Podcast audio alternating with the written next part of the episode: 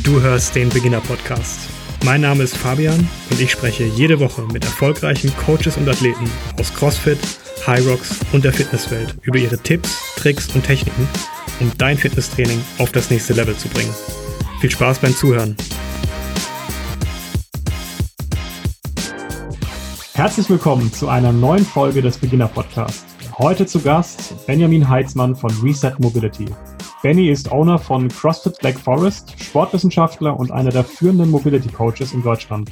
Er hat das Reset Mobility System begründet und betreut neben Sportlern aus der Fußball-Bundesliga zahlreiche weitere Athleten auf unterschiedlichsten Leistungsstufen. Sein Ziel dabei? Gezielt trainieren, aktiv regenerieren und schmerzfrei sein. Wir sprechen heute darüber, wie man am besten mit Verletzungen umgeht und wie du deine körperliche Freiheit zurückbekommen kannst. Falls euch das Thema gefällt, kann ich euch wärmstens Bennys YouTube-Kanal empfehlen. Dort findet ihr zahlreiche Videos zu spezifischen Fragestellen rund um das Thema Mobility, Verletzungsprävention und Techniktipps für euer Training. Jetzt aber erstmal los mit dem Podcast. Benny, herzlich willkommen und schön, dass es klappt. Ja, Fabian, vielen Dank für die Einladung. Ich freue mich sehr auf den Podcast mit dir. Sehr schön. Benny, erzähl doch mal, wie kommt es, dass das Thema Mobility einen so großen Stellenwert in deinem Leben einnimmt? Also wer mich schon mal irgendwo gesehen hat, verfolgt hat, weiß, kennt vielleicht meine Vorgeschichte. Ähm, vor circa zehn Jahren, das war 2010, ähm, habe ich mich recht schwer an der Schulter verletzt, während dem Sportstudium tatsächlich und bin von da an so ein bisschen ähm, in, in Physiopraxis zu Physiopraxis reingestolpert, habe ein bisschen ähm, die Osteopathie kennengelernt, Chiropraktik. Das heißt, das ganze System, was in Deutschland, wahrscheinlich nicht nur in Deutschland, das Gesundheitssystem genannt wird und habe mich aber nie richtig wohl gefühlt, wie ich aufgehoben war. Ich habe immer gedacht, irgendwie fehlt mir so ein bisschen die Hilfe zur Selbsthilfe. Und das war für mich dann, nachdem ich tatsächlich diese, diese eigenen Übungen dann auch getestet habe, für mich dann der Weg, dass ich gesagt habe, ich glaube, dass es vielen so geht, dass sie unsicher sind, was sie selber tun können. Und so hat für mich eigentlich alles angefangen. Und das kam dann tatsächlich erst ein Jahr später, weil in diesem Jahr von 2010 bis 2011 Während die Schulter wieder ein bisschen besser war, habe ich mich tatsächlich dann an der anderen Schulter verletzt. Und dann war wirklich für mich der Schlag ins Gesicht, wo ich gesagt habe, jetzt verändere ich alles. Jetzt muss ich auf diesem Gebiet ähm, einer der Leute werden, die wirklich Ahnung vom Fach haben, die ähm, sich damit beschäftigen, wie kann man selbstständig Einschränkungen, eventuell auch Verletzungen behandeln. Ähm, natürlich muss das immer mit Vorsicht genossen werden. Meine Geschichte gilt vielleicht nicht für alle, aber tatsächlich glaube ich, dass das für fast jeden möglich ist. Und das Thema Mobility ist da auf jeden Fall Go-To-Thema Nummer eins. Mhm. Vielleicht um nochmal ganz kurz bei den Basics anzufangen. Ich glaube, viele da draußen haben noch so im Kopf Mobility. Ja gut, das ist denen. ähm, mein Verständnis davon ist es mehr, da, mehr als das. Ähm, kannst du da nochmal so einen kleinen Einblick geben, was bedeutet Mobility und warum ist das so wichtig für uns? Ich mache es so einfach wie möglich, weil ich weiß noch, als meine Mutter vor Jahren mich gefragt hat, Benny, was machst du da eigentlich mit diesem komischen Dehnen und so weiter? Weil genau so ist es. Die Leute denken, Mobility ist Dehnen, ist ähm, Flexibilität, es ist sich in den Spagat irgendwie reinzwängen und versuchen, da zu überleben. Aber es ist tatsächlich mehr. Mobility ist ganz einfach gesagt Krafttraining in schwierigen Positionen und Krafttraining im kompletten Bewegungsradius. Das bedeutet, es geht nicht nur um diese Beweglichkeit, sondern es geht auch darum, die Beweglichkeit aktiv einsetzen zu können. Das heißt, ein Spagat ist eigentlich nichts wert, wenn ich nicht aktiv reinkomme und auch aktiv nicht wieder rauskomme. Dann ist es nur cool für Instagram und Co. Ja, mache ein Foto, Hashtag Spagat und habe 100.000 Likes drauf. Das ist schön, wenn man das machen möchte. Aber ein Übertrag ähm, zur Verletzungsprävention bzw. Verletzungsminderung und ähm, in den Sport habe ich schon mal gar nicht. Mobility ist, und das ist die Definition, die sich jetzt in der Sportwissenschaft auch durchsetzt, Flexibilität plus Kraft plus motorische Kontrolle. Das bedeutet, ich brauche eben Kraft und Kontrolle über meine Beweglichkeit, die mein Körper aktuell hat oder nicht hat. Total spannend. Wie, wie komme ich da hin? Also was sind so die, wie müsste mein Training aussehen? Was müsste ich ändern, um, um da hinzukommen? Wenn ich das jetzt mal mit einem klassischen Fitnessstudio-Gänger oder sowas vergleiche. Natürlich, ja, weil was, was wir natürlich auch im Fitnessstudio und Co. sehen, selbst in der Bundesliga sehe ich das noch, ähm, das sind so Standard-Dehnübungen, bei denen ich meinen Fuß irgendwo hochschwinge und mich dann nach vorne lehne und so meine Oberschenkelrückseite dehnen möchte. Warum man das auch immer machen möchte. Ähm, es ist tatsächlich sehr, sehr viel Aufklärungsarbeit nötig. Und ähm, wenn man selber sich mit dem Thema beschäftigen möchte, dann macht das natürlich Sinn, dass man sich äh, tatsächlich mal YouTube-Videos anschaut. Man muss YouTube-Videos immer mit einer gewissen Vorsicht genießen. Das weiß wohl jeder, der sich da so ein bisschen umschaut. Ähm, aber natürlich so einen ersten Eindruck ähm, von Mobility-Training verschaffen, was kann ich tun und dann mal antesten. Antesten heißt immer mit der nötigen Vorsicht ähm, eine Dehnposition suchen zum Beispiel und da einfach mal eine Weile verharren. Zum Beispiel, wir nehmen, nehmen wir doch mal dieses Beispiel. Ähm, wir legen das Bein hoch. Die Übung kennt jeder. Ich bin irgendwo unterwegs, ich gehe joggen und irgendwie denke ich dann so, oh, ich habe gerade irgendwie Lust, mich zu dehnen. Wenn man das machen möchte, ist das okay, soll man testen. Bein hochlegen und einfach mal eine Minute in dieser Position bleiben. Locker atmen. Wenn ich jetzt aber nur aus der Position rausgehe, dann habe ich nur eine Sache gemacht. Ich habe versucht, meine Stretch Tolerance zu überwinden. Das heißt, diese, dieser, dieser Reflex, der mich beschützt, dass ich mich nicht verletze in der Dehnposition, vereinfacht gesagt. Wenn ich aber lange in dieser Position bleibe und dann zum Beispiel mit meinem Bein ganz langsam anfange, das Bein nach unten zu drücken, also auf die Auflagefläche, auf der ich mein Bein abgelegt habe, dann beginne ich Krafttraining in einer Endposition zu machen, in einer schwierigen Position. Wichtig ist dabei, dass ich das langsam hochsteigere, weil das Nervensystem ist immer auf Schutz bedacht und wenn ich da auf einmal von 0 auf 100 mein Bein nach drücke, könnte es sein, dass es äh, in die andere Richtung geht, ich nämlich sehr viel Schutzspannung drauf packe. Und das möchte ich natürlich vermeiden. Das wäre eine Möglichkeit. Es gibt viel mehr Möglichkeiten, aber wenn es darum geht, wie kann ich mal das Thema Dehnen und Mobility gegenüberstellen, tatsächlich wäre das Letztere, also das, auch das Drücken des Beines in diesen Gegenstand, ähm, eine Mobility-Übung, weil ich Kraft aufbaue in dieser Position. Mhm. Spannend. Das ist ganz cool. Ähm, jetzt, äh, ich möchte nochmal auf das Thema äh, Verletzungen so ein bisschen ähm, zurückkommen. Ja. Ähm, du hattest ja selber einen ausgeprägten Leidensweg mit deiner Schulter. Ähm, du siehst auch jeden Tag wahrscheinlich in deiner Arbeit äh, unterschiedlichste Sportlerinnen und Sportler mit diversen Verletzungen, vor allem auch Leistungssportler, wie du gesagt hast, aus der Fußball-Bundesliga. Auch dort sind die Verletzungen recht häufig. Wie unterscheidet sich denn die Herangehensweise von Top-Athleten zu Amateurathleten, wenn es um das Thema Verletzung geht? Ähm, tatsächlich viel vom Mindset her. Ähm, das ist, muss ich sagen, ist nicht mein Spezialgebiet. Ich bin kein Mentaltrainer oder ähnliches. Aber wenn ich mir den, ich nenne ihn mal den, den Alltagssportler anschaue und ähm, vergleiche ihn mit einem, mit einem Hochleistungssportler, der sein Geld mit dem verdient, was er tut, ähm, da sind sehr viele Gemeinsamkeiten, aber auch Unterschiede. Fangen wir mal an, fangen wir an mit den Gemeinsamkeiten. Ähm, ich glaube, dass jeder das Zeug hat, sich nach einer Verletzung wieder auf den Weg der Besserung zu bringen. Ich glaube gleichzeitig, dass viele Leute sehr schnell ähm, ja, die, äh, die, die, ähm, einfach aufgeben wollen, weil sie merken, es dauert sehr lange, bis der Körper wieder besser wird. Und oft ist äh, die Motivation da ein großes Problem. Während ein Leistungssportler das Geld natürlich auch im Hinterkopf hat und natürlich auch seine berufliche Laufbahn, da ist die Motivation sehr hoch, sehr viel dafür zu tun, dass ich äh, wieder auf den Weg der Besserung komme und auch meine alte Leistungsfähigkeit wieder erlange. Bei Alltagssportlern ist es ganz oft so, dass sie sagen, ja, ich, eigentlich möchte ich nur diese zweimal die Woche äh, zur Physiotherapie gehen und der macht mich dann schon wieder ganz. Und das ist ein Riesenproblem, denn es funktioniert nicht, dass ich mich irgendwo auf die Liege legen lasse, an mir 20 Minuten rumgeknetet wird und ich dann dadurch dem Körper zeige, was er tun soll. Es funktioniert nur in Eigeninitiative. Und ich glaube, das ist auch in der aktuellen Schmerzforschung, in der aktuellen ähm, Therapieforschung eins der Kernelemente, dass Therapie immer ähm, selbstständig gesteuert werden muss, in, in Kooperation mit einem Experten. Aber im Mittelpunkt steht immer der Patient und nicht der Therapeut. Heißt, ich brauche diese Autonomie. Ich muss dazu fähig sein, mein eigenes Rehabilitationsprogramm durchzuführen. Ich muss wissen, warum ich es mache. Ich muss wissen, wie lange es ungefähr dauern könnte. Und da muss ich eine ehrliche Einschätzung haben. Und das ist auf jeden Fall eine Gemeinsamkeit, die ich auch bei einem Leistungssportler haben möchte. Aber ganz gerne wird in beiden Bereichen die Verantwortung abgegeben an den Therapeuten. Und das oberste Ziel muss unbedingt sein, an alle Trainer, die das jetzt anhören auch, ähm, dass ich meinem meinem Patienten, meinem Kunden diese Autonomie gebe, dass er selber entscheiden kann, hey, ist die Übung besser für mich oder die? Die Übungen sollen am besten genau das Gleiche. Letztendlich stehe ich als Experte da und sage, ähm, diese Struktur möchten wir jetzt tatsächlich einen Reiz setzen. Aber ich möchte meinem Patienten und Kunden auch die Möglichkeit geben, auszuwählen. Nicht, dass er sagt, ja, ich mache das jetzt einmal die Woche. Das funktioniert nicht. aber so, dass ich sage, hm, ich möchte ihm die Möglichkeit geben, mitzuentscheiden, wie sein Therapieweg aussehen wird. Und damit habe ich sehr, sehr positive Erfahrungen gemacht tatsächlich. Mhm. Das heißt, du gibst auch die Verantwortung in Anführungszeichen für den Heilungsprozess wieder zurück an den Athleten und äh, setzt den in, in, den, in den Fahrersitz sozusagen für den, für den Prozess.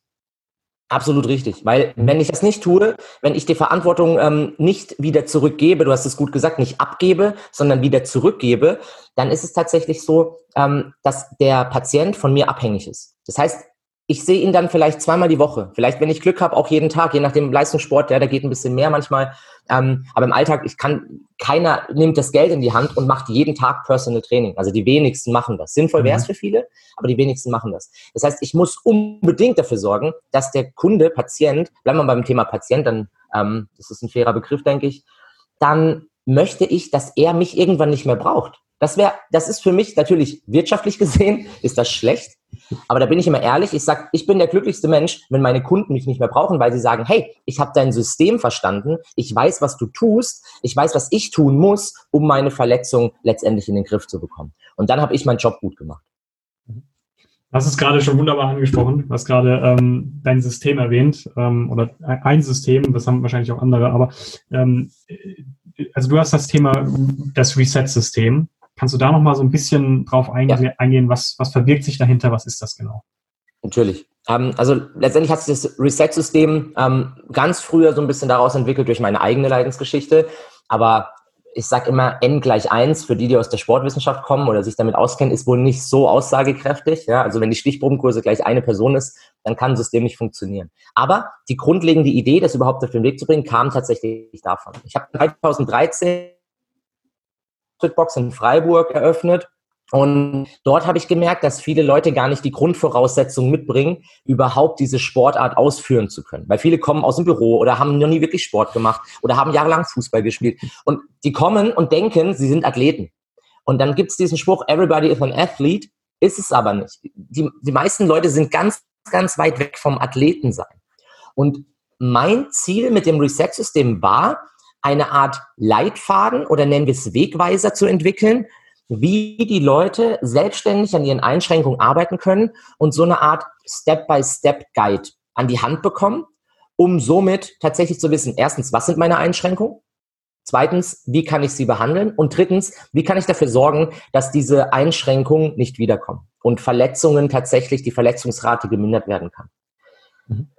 Da hat sich das System entwickelt sich jährlich weiter. Also es, ist, es hat ganz klein angefangen. Mittlerweile, ähm, ich habe äh, mehrere Mitarbeiter. Ich habe ähm, sehr viele Leute, die mich unterstützen. Ohne das wäre es auch nicht mehr möglich, weil es einfach sehr, sehr groß geworden ist. Und ähm, das, das Kernsystem ist von Reset ist tatsächlich, sind mittlerweile 21 Prinzipien, die als Wegweiser dienen. Also wir stellen uns vor, wir möchten auf den Berg steigen und wir fangen unten an. Das ist Punkt eins. Das ist, wer mehr weiß, kann mehr bewegen damit geht alles los. Mein Leitspruch, ähm, wer viel über ein Thema lernt, der ist wahrscheinlich besser dazu befähigt, mit diesen Problemen umzugehen, als jemand, der gar keine Ahnung hat. Patientenweiterbildung ist mir ganz wichtig. Das meine Personal Trainings, da gehe ich den Leuten richtig auf den Zeiger. Das ist wie, als würdest du einen kleinen Workshop bei mir besuchen. Immer so, dass es jeder versteht, aber die Leute denken immer, was erzählt er mir denn da? Ich möchte doch einfach nur eine Übung haben, die ich machen kann. Aber ich sag, wenn du ein System an der Hand hast, dann kannst du die Übungen selber aussuchen. Das ist mir wichtig, weil Übungen kannst du auch bei YouTube suchen. Ich möchte wissen, ich möchte, dass du verstehst, warum ich dir diese Übung gebe. Und dann habe ich es geschafft. Und dieser Wegweiser von äh, Prinzip 1 geht dann eben bis auf die Bergspitze.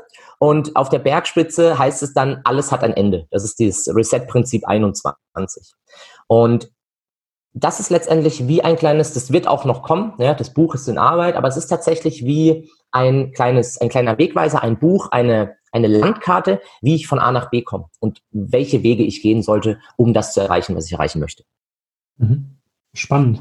Jetzt hast du gerade gesagt, äh, CrossFit ist ein super schönes Beispiel, finde ich. Ähm, so der Klassiker, du kommst in die CrossFit-Box und ähm, jetzt ab die Post, zu, äh, Snatchen und Muscle-Ups und, und was nicht alles geht. Ähm, Realität ist eher schwieriger, sollte man vielleicht nicht machen. Was sind denn so die, die gängigsten Einschränkungen, die du siehst bei den Athleten, bei den Büroathleten, die dann äh, in die CrossFit-Box kommen? Wo, woran sollte man am Anfang gerade vor allem arbeiten und worauf sollte man achten?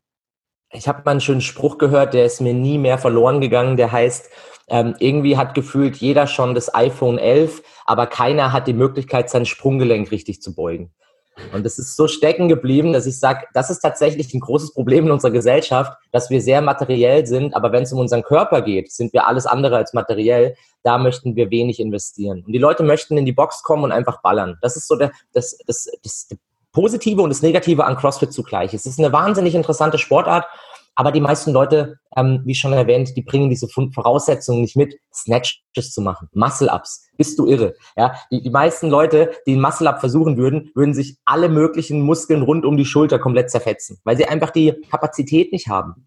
Und die gängigsten Einschränkungen, um auf deine Frage zurückzukommen, auf jeden Fall Sprunggelenke sind ein Thema. Zehen tatsächlich auch. Also man, man vernachlässigt bei den Sprunggelenken immer gerne die, den Fuß. Man denkt immer an das Gelenk, aber der Fuß spielt eine große Rolle, weil die Leute sehr viele enge Schuhe tragen, schon seit Jahren. Ähm, da ist tatsächlich äh, Behandlungsbedarf ganz oft. Dann ähm, Hüfte, weil Hüfte wird nicht mehr so benutzt, wie sie eigentlich gedacht war. Die Hüfte ist so eine der stärksten, also rund um die, die Hüfte sind fast 50 Muskeln, die wirken. Und wir benutzen nicht wirklich alle so, wie sie gedacht sind. Ja? Wir, wir, sitzen viel drauf, ähm, wir, wir, wir, wir sprinten nicht mehr und da geht viel verloren. Und letztendlich zieht sich das von den Sprunggelenken über die Hüfte, über die Brustwirbelsäule zu den Schultern. Und da sind die gängigsten Einschränkungen. Wenn ich drei benennen müsste, ich würde immer anfangen bei der Wirbelsäule, weil die Wirbelsäule ist ähm, das Thema Nummer eins. Wenn die Wirbelsäule nicht richtig funktioniert oder Schmerzen bereitet, ist meistens überhaupt gar kein Training möglich während äh, ich bei einem eingeschränkten Sprunggelenk sehr, sehr viel machen kann tatsächlich. Ähm, dann Hüfte als sehr großes dynamisches Gelenk, wo wir sehr viel Dynamik verloren haben, weil wir eben nicht mehr unsere Hüfte so nutzen, wie sie früher gedacht war. Und die Schulter. Die Schulter ist natürlich gerade bei Überkopfbewegungen zusammen mit der Brustwirbelsäule und Halswirbelsäule ein Thema, was ich immer ähm, behandeln möchte. Bedingt auch dadurch, dass ich weiß, wie ätzend es ist, sich an der Schulter zu verletzen. Ich glaube, das ist für, für viele ganz hilfreich, auch so als, als Aufbausystem, ähm, um sich an, an sowas zu orientieren, oder? Also nimmst du das dann mit aktiv in dein, in dein, in dein Coaching mit auf, solche Ansätze? Ja, auf jeden Fall. Also ich, ähm, ich sage den Leuten auch, mir wäre es am allerliebsten, wenn ihr erstmal drei Monate lang euch ganz speziell um eure Einschränkungen kümmern würdet und dann das erste Mal eine Langhantelstange in die Hand nehmen. Mhm. Aber hätte ich den Ansatz so gefahren, ähm, wäre ich wahrscheinlich nach einem Jahr pleite gegangen, weil die Fixkosten mich aufgefressen hätten. Das heißt, ja. ehrlich gesagt, der Wunsch wäre, dass man sagt, also ich versuche das dann so zu verbinden, dass ich sage, ihr dürft natürlich hier trainieren, aber wir modifizieren die Übungen so, dass ihr gar nicht drüber nachdenkt, irgendwie einen Snatch zu machen oder ein Muscle-Up oder irgendwas. Die meisten Leute können nicht mal richtig ähm, an den Ringen rudern und wollen dann und fragen mich dann, wie sie ein Muscle-Up lernen. Sage ich, wir sind noch ganz weit weg vom Muscle-Up aber wenn du den Weg weitergehst, dann wird der kommen, wenn du das möchtest. Und mhm. ich erkläre immer, dass die, die aktive Beweglichkeit, also letztendlich Mobility, dass ähm, das die Grundlage für jede Form von Bewegung ist. Und deswegen ist Mobility bei uns in der Box natürlich ein Riesenthema und jeder weiß, wie ich darüber denke. Und deswegen sind die Leute auch immer bedacht, sich zusammenzureißen, was Technik angeht, weil ich, ähm, ich, ich mag das Wort nicht, aber ich bin ein absoluter Technikfanatiker wenn es darum geht, äh, wenn Leute mit mir zusammen trainieren. Weil ich möchte nicht, dass die Leute sich unter meiner Aufsicht verletzen. Mhm. Spannend. Das heißt, wir hatten im Vorfeld schon mal uns kurz ausgetauscht ähm, zum Podcast und da kam, kam ein Thema auf, was, was du auch ganz, ganz spannend findest, was jetzt noch nicht so viel ähm, in der Öffentlichkeit äh, bearbeitet wurde. Und ich glaube, das ist doch eine ganz gute Gelegenheit, um darauf mal einzugehen. Ähm, es geht um das Thema körperliche Freiheit, wenn ich das richtig in Erinnerung habe. Ähm, genau. Erzähl doch mal ganz kurz, was sind deine Gedanken dazu und ähm, was, was hat es damit auf sich? Die, die Worte körperliche Freiheit habe ich vor Jahren irgendwo in einem Buch erwischt. In einem englischen Buch, da stand äh, Physical Freedom. Und ich habe das damals gesehen und habe gedacht, hey, das ist tatsächlich was, was ich ähm, weiter verfolgen möchte. Weil ich denke, dass es für jeden sehr erstrebenswert ist, körperliche Freiheit zu erlangen. Was ist körperliche Freiheit? Körperliche Freiheit bedeutet letztendlich, ich kann mit meinem Körper all das tun, was ich tun möchte. Wenn mich mein Sohn fragt, hey, können wir draußen im Garten Fußball spielen? Dann möchte ich nicht sagen, ah, leider nicht, mein Knie tut weh. Wenn ich mein kleines Kind über den Kopf heben möchte, ja, dann ähm, möchte ich das tun, ohne, ich kann nicht, nicht hoch, meine Schulter tut weh. Wenn mich Kumpels fragen, ob wir Fußball spielen gehen wollen, dann möchte ich Ja sagen können, wenn ich das möchte natürlich. Ich möchte mich nicht eine Dreiviertelstunde aufwärmen müssen, nur um ganz leichtes Krafttraining machen zu müssen, sondern ich möchte auf alle Gegebenheiten vorbereitet sein. Das heißt nicht, dass ich mich gar nicht aufwärme, das heißt nur, dass ich so eine gute allgemeine körperliche Konstitution erlangen möchte, dass mit minimaler Vorbereitung beinahe alles möglich ist, was ich mit meinem Körper anstellen möchte. Und das hat mich irgendwie so fasziniert, weil ich glaube, dass die wenigsten in diesem, in dieser Phase, in dieser Stufe sind von körperlicher Freiheit. Und dann war mir wichtig, wie kann ich das jetzt in ein System verpacken? Wie kann ich den Leuten helfen zu sagen, wie komme ich von da, wo ich bin, in diese Stufe drei, ich nenne sie Stufe drei, körperliche Freiheit. Und die meisten befinden sich entweder in Stufe eins oder Stufe zwei. Stufe eins wäre die körperlichen Einschränkungen, die ich so habe. Das heißt, die Stufe der körperlichen Einschränkung. Das bedeutet, ich habe irgendeine Verletzung, irgendeine Einschränkung, die mich zurückhält, das zu tun, was ich möchte. Und wenn, das, wenn ich mich in dieser Phase befinde, dann möchte ich, dass die Leute verstehen, dass es ganz wichtig ist, dass das oberste Ziel sein sollte, das zu beheben. Und das Ziel sollte in dem Fall nicht sein, dass sie alles durcheinander probieren, sondern einen ganz strukturierten Plan an die Hand bekommen, dass sie ganz genau wissen, Step 1, Step 2, Step 3, dann werde ich besser. Und dann mache ich hoffentlich das Upgrade in Stufe 2. Es ist so ein bisschen Gamifikation dabei. Ich fange Level 1 an wahrscheinlich. Ich besiege den Endgegner. Das ist ein kleiner Abschlusstest. Und dann bin ich in Level 2. Und Level 2 ist die Stufe des körperlichen Potenzials.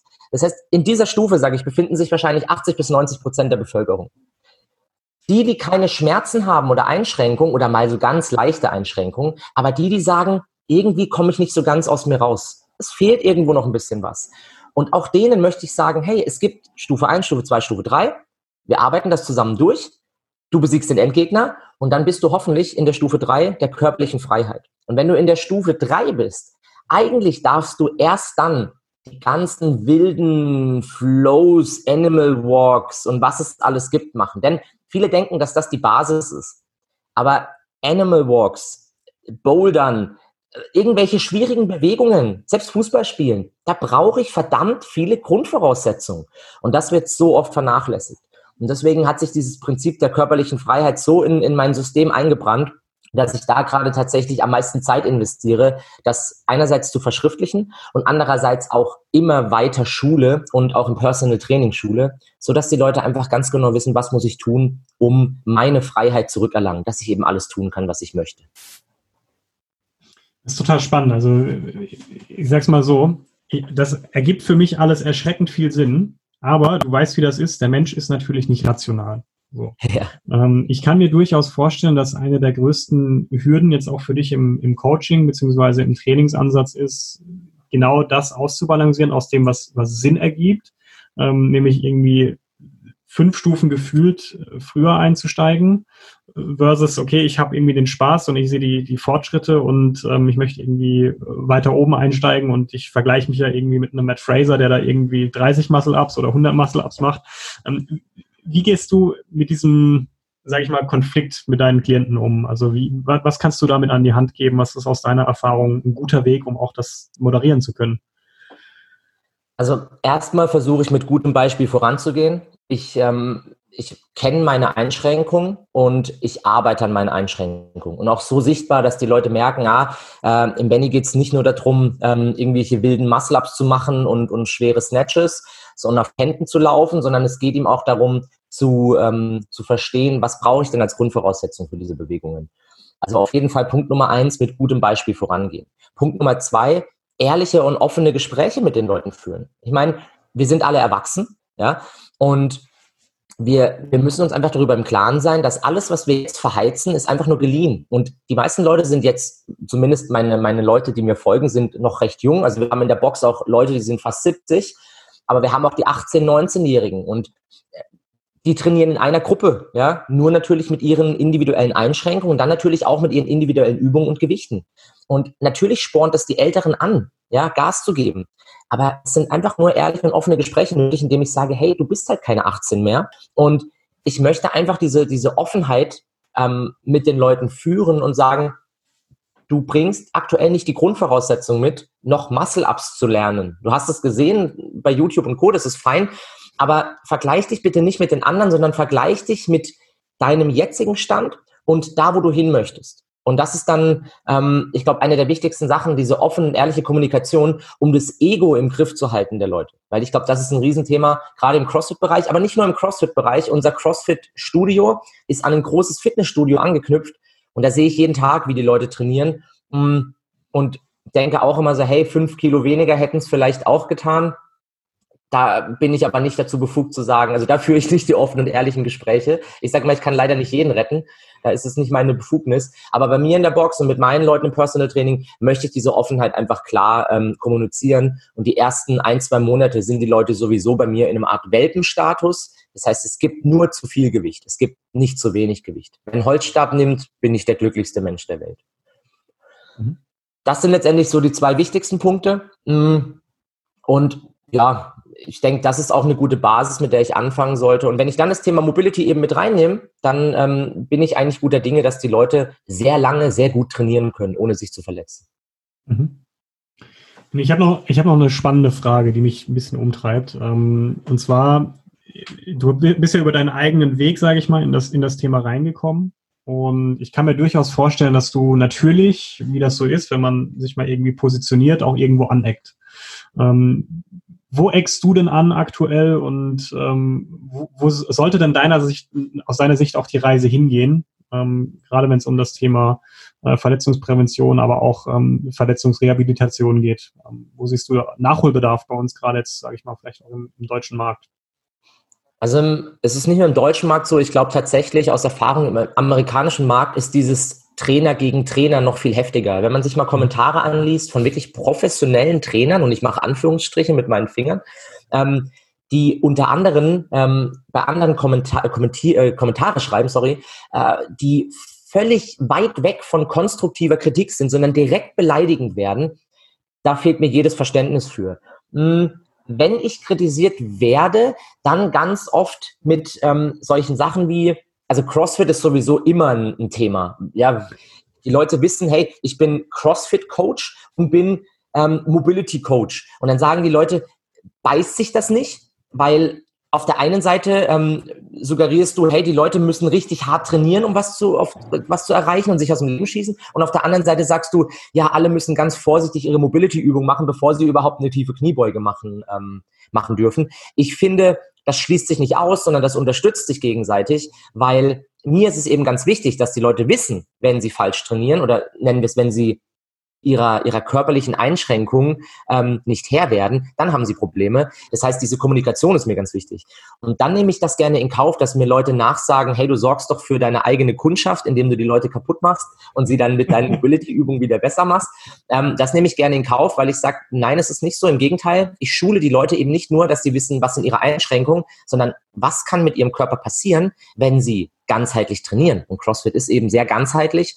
Ähm, man hat von CrossFit ganz oft einfach ein falsches Bild, weil man eben diese Videos anschaut. Es gibt sehr viele Fail-Videos auch im Internet, wo man einfach sieht, wie Leute trainieren, wo ich auch denke, leck mich am Arsch, warum sagt da nicht mal jemand was? Also wenn ich sowas sehe, da, da springe ich, die springen den Athleten an, ja, und sag, hör auf damit, ja. Das, also, und das ist egal, ob, das, ob, der, ob der 70 Jahre alt ist oder 17. Das ist mir breit wie lang. Ähm, ich habe tatsächlich, und das, ähm, das finde ich auch sehr gut, einen guten Austausch mit den deutschen Kollegen. Also ich, ich habe fast Kontakt über irgendeine Plattform mit, ähm, mit, mit fast allen Trainern, die es so gibt, zumindest mit denen ich Kontakt haben möchte.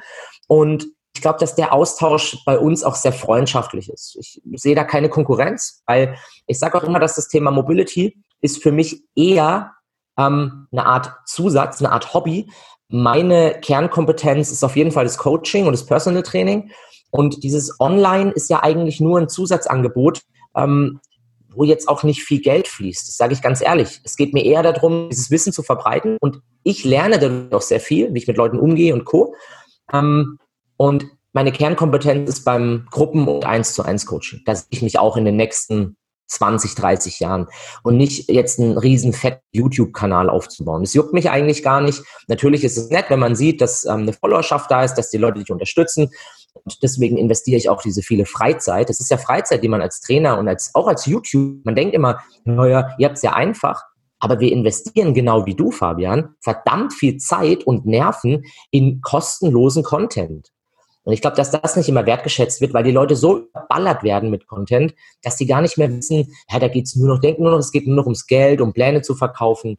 Ich sehe es anders. Ähm, ich sehe es wirklich so, dass wir unsere Lebenszeit und Freizeit investieren, damit die Leute da draußen Mehrwert bekommen. Und natürlich müssen wir auch irgendwie Geld verdienen. Und ähm, deswegen finde ich das ein fairer Tausch. Und es ist ja jedem selbst überlassen, ob er sagt, ich möchte jetzt in diesem Newsletter, ich möchte jetzt äh, ein Online-Programm kaufen oder nicht. Da ist ja keiner böse, wenn er sagt, nö, will ich nicht. Ich ziehe mir nur die ganzen YouTube-Videos rein. Passt. Bin ich happy mit. Äh, hast gerade schon so ein bisschen angeschnitten. Ähm, das wäre jetzt auch direkt meine nächste Frage gewesen. Wo geht denn für dich so die, die Reise in den nächsten Jahren hin? Also ich, ich wahrscheinlich hattest du nicht damals losgezogen, hast das jetzt ähm, ausgemalt, wo du jetzt schon stehst, ähm, wie sich das alles positiv entwickelt hat. Das kann man natürlich nie vorhersehen. Aber hast du so einen, so einen Plan oder ein paar Wunschziele ganz persönlich? Ja. Ähm, mein Wunsch war, und deswegen habe ich damals an der Sporthochschule in Köln auch Sport und Leistung studiert und ähm, Exercise Science and Coaching. Das war immer mein, mein Steckenpferd, das habe ich schon gesagt und das war auch mein Wunsch. Und ich möchte einerseits meine CrossFit-Box weiter vorbringen. Das heißt, ähm, irgendwann in eine eigene Halle umziehen, ja, dass ich was Eigenes habe. Das wird in den nächsten, ich sag mal, fünf bis zehn Jahren wahrscheinlich passieren. Ähm, dann möchte ich mein äh, Training mit den, mit den Top-Athleten tatsächlich weiter voranbringen und das System Reset da etablieren. Ich habe sehr viel Kontakt zum SC Freiburg, einfach weil ich sehr viele Spieler persönlich betreue von, von Bundesliga-Vereinen, weil ich auch aus Freiburg komme und da sehr viele Verbindungen habe. Ähm, ich habe schon mit Olympioniken trainieren dürfen, ähm, aus verschiedenen Sportarten. Und es kommt tatsächlich immer mehr. Ich habe ähm, nach diesem Podcast habe ich einen Termin mit äh, dem besten österreichischen CrossFit-Athleten, ja, dem äh, Chris Körner. Ähm, er ist nämlich 17, 18, 19 war der, ähm, der fitteste Athlet in Österreich und 2019 bei den Games tatsächlich ja. Athlet. Und ähm, mit dem habe ich jetzt tatsächlich auch ein Personal Training. Und ich glaube auch, dass genau in die Richtung wird sich ähm, dieser, dieser Weg weiter ebnen. Das heißt, ich möchte jetzt die Alltagssportler weiterhin betreuen. Das Spaß und da sieht man sehr viele Erfolge. Aber ich möchte auch weiter zum Sport arbeiten, weil das ist nochmal eine andere Motivation. Wenn ich sehe, dass ein Spieler, den ich ähm, zwei Tage vorher noch in meiner Box hatte und mit dem Personal Training gemacht habe, der zwei Tage später auf dem Platz steht mit Millionen von Zuschauern und ähm, da seine Leistung bringt oder auch nicht. Ja, im besten ja. Fall bringt er sie. Und äh, das ist das ist so eine das ist so eine wie soll ich sagen? Das erfüllt einen auch mit Stolz. Ich habe dann nur zwei drei Prozent Wirkung daran, aber die nehme ich mir gerne raus und sage, hey, ähm, dadurch, dass wir jetzt so viel trainiert haben zusammen, kann er seine Höchstleistung bringen. Und dann, das macht natürlich einen Trainer auch glücklich, wenn er die Erfolge dann sieht. Mhm. Sehr cool. Das sind doch äh, schöne, also mir gefällt der Ansatz. Ähm, sehr, sehr äh, humble im, im Wirkungs, Wirkungsgrad, aber ich glaube, ja. da verkaufst du dich fast unter Wert, würde ich sagen. Aber das ist, das ist eine gesunde Einstellung. Also ich habe es auch nicht eilig. Ähm, ich werde jetzt 33. Ähm, ich glaube, in den nächsten in den nächsten fünf Jahren wird jetzt noch viel passieren. Es ist jetzt erst knapp sieben, acht Jahre her, dass ich überhaupt diesen Weg richtig angefangen habe. Und mhm. ähm, ich lerne jeden Tag dazu. Ich ähm, bin unfassbar wissbegierig. Ich habe dieses Jahr schon über 20 Bücher gelesen, nur sportspezifische Bücher, versteht sich. Und wir haben gerade knapp Mitte des Jahres. Und äh, sehr cool. Das, das macht einfach Laune und ich denke auch, dass das, wie gesagt, weiter der Weg sein wird. Ja. Mensch, da muss ich direkt nachhaken. 20 Bücher dieses Jahr gelesen. Hast du eins, äh, was dir davon besonders in Erinnerung geblieben ist, was, was du mit auf den Weg geben möchtest? Du sagst, Mensch, das also, ist ein cooler Read. Ich kann ja, ich kann gerne zwei Bücher nennen, ähm, die eins ein bisschen äh, Mobility, Schrägstrich Sportart spezifisch und das andere eher so Mindset und Weiterentwicklung. Ähm, das Thema Mobility, da gibt es ein Buch von, der heißt Todd Hargrove. Das heißt A Guide to Better Movement. Das habe ich auch immer wieder empfohlen ähm, online kann man mal reingucken, zum Beispiel in die Instagram Highlights, glaube ich, heißt das, mhm. habe ich das auch drin. Ähm, das heißt, glaube ich, auf Deutsch besser bewegen. Bin mir aber nicht sicher, aber wer Todd Hargrove äh, im Internet eingibt, der wird das finden. A Guide to Better Movement. Und das ist das, das ist das Trainingsbuch und das Mindset-Buch. Ähm, da ist es tatsächlich, das habe ich von Wolfgang Unzöld irgendwann mal aufgeschnappt, den ich auch sehr äh, schätze, auf dem Bewegungscamp in Thailand kennengelernt habe. Und der hat vor Jahren mal das Buch empfohlen, The Success Principles von Jack Canfield. Und dieses Buch, ich habe ich hab viele Bücher gelesen in meinem Leben, aber ich habe kein Buch so schnell gelesen wie das Buch auf Englisch. Also es ist leider nur auf Englisch erhältlich, aber ich habe kein Buch so verschlungen wie dieses Buch. Wow. Ja. Hm, da werde ich doch auch direkt mal reingucken. Ich werde das auf jeden Fall rein. verlinken. Das sind ja. immer gute Empfehlungen. Sehr cool. Mega. Benny, ich habe es schon, schon länger nicht mehr gemacht, aber ich würde noch gerne, wir, wir, nähern uns dem Ende des Podcasts, aber ich würde gerne zum Ende noch mein, mein CrossFit-Quiz machen. Ähm, ja. Was machst du lieber sozusagen? Okay. Immer nur äh, zwei Fragen kannst du mit äh, quasi mit, mit einem Wort beantworten. Äh, ist immer ganz witzig. Ich bin gespannt, äh, wo bei dir die, die Tendenz hingeht. Ich auch. Okay, Los Achtung. geht's. Bist du bereit? Kniebeuge oder Kreuzheben? Kniebeuge. Pre- oder Post-Workout-Shake? Post. For Time oder M-Rap? um, M-Rap. Hm, der Mann mag leiden. Aber man leidet auch bei, sorry, man leidet auch bei For Time. Ja, also so ja, ist es nicht. Rudern oder Skiergometer? Rudern. Rudern oder Airbike? Boah, auf jeden Fall Rudern. wobei, wobei ich sagen muss, wobei ich sagen muss, es ist beides gleich beschissen, wenn ich, ähm, wenn ich ein Intervall fahre. Dann ist es eigentlich breit wie lang. Also das Bike ja, ist da genauso hart wie das Rudergerät, je, je nachdem, wie viel Kraft ja. man da reinlegt. Das stimmt. Ähm, Matt Fraser oder Patrick Wellner? Matt Fraser tatsächlich, aber nicht, weil er mhm. der erfolgreichere Athlet ist. Ich finde, Patrick Wellner ist ein fantastisch witziger Typ. Ähm, und Matt Fraser aber auch. Also bei Matt Fraser finde ich das Gesamtpaket einfach wahnsinnig. Es ist ein überragender Athlet, also Wahnsinn. Und einfach, wenn man, wenn man sich Interviews von ihm anschaut und, und, und so Vlogs, schmeißt mich einfach weg. Also ist einfach ein witziger Typ. Er ist und irre, total ja. bodenständig. Ja, das stimmt. Das stimmt. Richtig down to earth. Ja. Pizza oder Ben Jerry's? Pizza. Dumbbell oder Kettlebell? Boah, boah, ähm, vor, vor zwei Jahren, vor, nee, stopp, vor, vor drei Jahren habe ich bei der deutschen Meisterschaft Kettlebell mitgemacht, beim Long Cycle. Da hätte ich noch gesagt Kettlebell. Mittlerweile sage ich Dumbbell, weil ich finde, dass man ähm, gerade die Langhandel, meiner Meinung nach, gerade beim CrossFit, sehr oft durch die Kurzhandel ersetzen sollte, wenn Einschränkungen mhm. vor allem da sind. Und mit einer, mit einer Kurzhandel kann ich sehr, sehr coole ähm, Modifikationen machen. Mit einer Kettlebell, feine Sache, keine geiles Trainingstool, aber ich würde tatsächlich sagen Dumbbell. Mhm. Morgens oder abends trainieren? Abends. Mhm. Handstand Walk oder Muscle Up? Muscle Up. Wobei ich mittlerweile äh, mich auch sehr wohl im Handstand Walk fühle. Sehr cool. Ja, das, äh, da bin ich noch weit davon entfernt. das kommt auch noch. Wie gesagt, Grundlagen schaffen und dann äh, progressiv aufbauen und dann kannst du auch Muscle machen. Cool. Ja, das, das war das Quiz. Sehr schön. Sehr cool. Nochmal einen guten Einblick. Benny, letzte Frage. Ähm, ja. Die stelle ich immer zum Abschluss, weil die hat mich noch nie enttäuscht. Äh, stell dir vor, wir haben äh, sowas wie eine Bundestagswahl in Deutschland. Überall werden Plakate aufgehängt. Du kennst das. Ähm, nur ist nicht irgendwie ein, ein schlauer Wahlspruch drauf, sondern tatsächlich bist du abgebildet mit einem Spruch, äh, ein Satz, ein Zitat von dir. Was würde da draufstehen, dass das alle Menschen sehen können und dürfen? Ich weiß nicht, ob ich damit die Wahl gewinnen würde. Das kann ich nicht sagen. Aber was auf jeden Fall draufstehen würde, wer, wer, mehr, wer mehr weiß, kann mehr bewegen. Also der Spruch, ähm, vor, vor ein paar Jahren wäre noch bleib geschmeidig draufgestanden. Ähm, aber mittlerweile würde tatsächlich auf jeden Fall draufstehen, wer mehr weiß, kann mehr bewegen. Weil ich denke, dass Wissen und vor allem angewandtes Wissen ist äh, das mit das Wichtigste, im, im, nicht nur im Fitnessbereich, aber gerade im Fitnessbereich, wo so viel Halbwissen unterwegs ist. Und ähm, als Trainer, aber auch als Athlet möchte ich einfach wissen, was ich tue und warum ich was tue. Ja? Also unbedingt fragen, warum tue ich was und dann ähm, fällt es tatsächlich leichter, alles zu tun, was ich tue. Mhm. Das sind äh, schöne Schlussworte. Sehr cool. Benny, ich sag vielen, vielen Dank. Es war ein sehr, sehr kurzweiliges Gespräch. Total viele coole, spannende Themen. Ähm, da werde ich noch einiges rausziehen von, auch für mich persönlich. Ich glaube, so geht es einigen auch. Ich hoffe, du hattest auch ein bisschen Spaß. Und ähm, auf, noch mal, auf jeden danke. Fall. Ja. Tausend Dank, Fabian. War mir eine Freude.